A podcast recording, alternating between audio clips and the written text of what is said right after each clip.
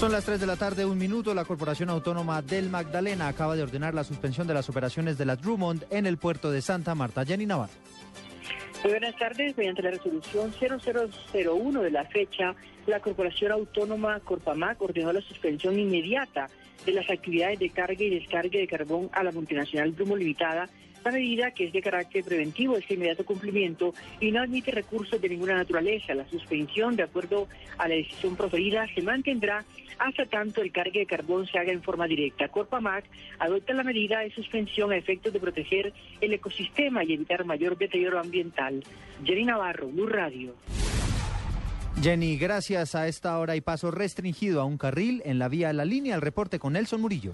A esta hora, una grúa de la Policía de Carreteras en el Quindío trata de retirar un voluminoso container que lleva papel higiénico y que se volteó en el kilómetro 9 de la vía Calarca-Ibagué. El cabezote del vehículo ya fue movido, pero falta la carga. En el sector hay paso restringido y se espera en próximos minutos normalizar la movilidad en esta importante vía nacional. Desde Armenia, Nelson Murillo, Blue Radio. Pues a propósito del tema, Nelson, esta tarde aumentarán las tarifas de algunos peajes en el eje cafetero. Nos explica John Jairo Cataño. Muy buenas tardes. Desde hoy los peajes en el eje cafetero podrían aumentar entre un 2.2 y 2.3%.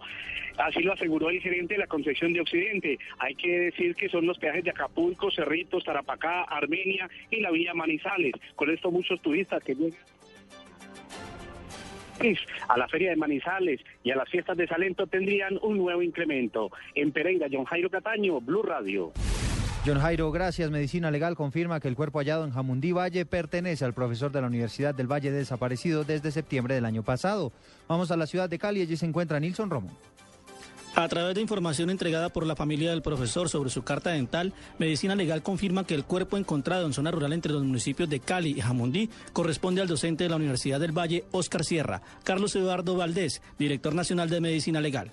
El Instituto de Medicina Legal realizó la necropsia a los restos óseos recuperados y se ha logrado confirmar que se trata de docente que había desaparecido. La plena identidad se logró a través de la carta dental. El cuerpo se encontraba en restos óseos con avanzado estado de descomposición, pero gracias a la información que se había aportado por carta dental se logró hacer el cotejo y se logró confirmar la carta dental.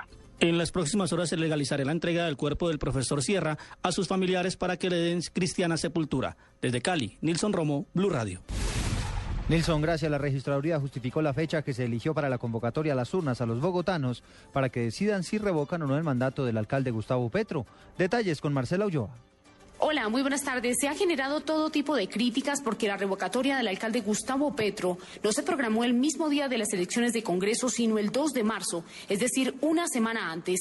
Esto implica un costo de 57 mil millones de pesos. Al respecto, el registrador distrital Jaime Hernando Suárez. Nosotros teníamos dos meses para convocar, para colocar la fecha, y esos dos meses empezaron a correr a partir del día de hoy, del día 3 de marzo. Teníamos dos meses, coincidió con que fuera el 2 de marzo del año 2014 y pues fue la fecha máxima que pudimos colocar y lo hicimos así porque necesitamos un tiempo considerable para poder organizar esta consulta de revocatoria. Están habilitados para votar 5.200.000 personas y se instalarán el próximo 2 de marzo 6.500 mesas en la capital. Marcela Ulloa, Blue Radio. Marcela, pues a propósito del tema, acaba de terminar una reunión en la alcaldía de Bogotá sobre este tema. Allí se encuentra Juan Carlos Villani. Buenas tardes, pues la reunión aquí en la alcaldía de Bogotá a puerta cerrada terminó ya hace varios minutos. Los secretarios eh, del alcalde Gustavo Petro eh, dijeron que por ahora no iba a haber pronunciamientos, además del que ya hizo el secretario de Salud Aldo Cadena y el de Integración Social Jorge Rojas. Ellos eh, han manifestado, le manifestaron a Blue Radio hace varios minutos que se mostraban de acuerdo con la convocatoria a elecciones el próximo 2 de marzo para que sean los propios bogotanos quienes decidan si el alcalde de la ciudad, Gustavo Petro, pues debe continuar en su cargo o no. Por ahora tampoco habrá pronunciamiento del propio alcalde de Bogotá, Gustavo Petro. Desde la alcaldía de Bogotá, Juan Carlos Villani, Blue Radio.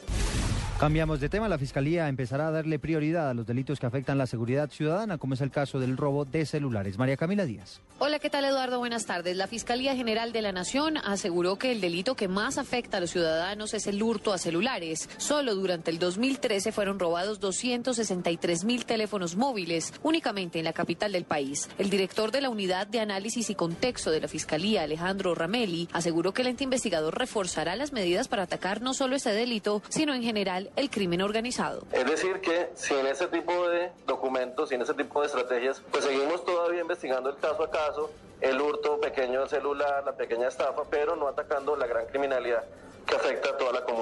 Además del delito de hurto, la Fiscalía imputará los delitos de concierto para delinquir y lavado de activos para los responsables de hurtos de celulares. El fiscal encargado también reveló que existen varias macrobandas transnacionales que comercializan los celulares robados en países de Sudamérica, Centroamérica y Estados Unidos. María Camila Díaz, Blue Radio.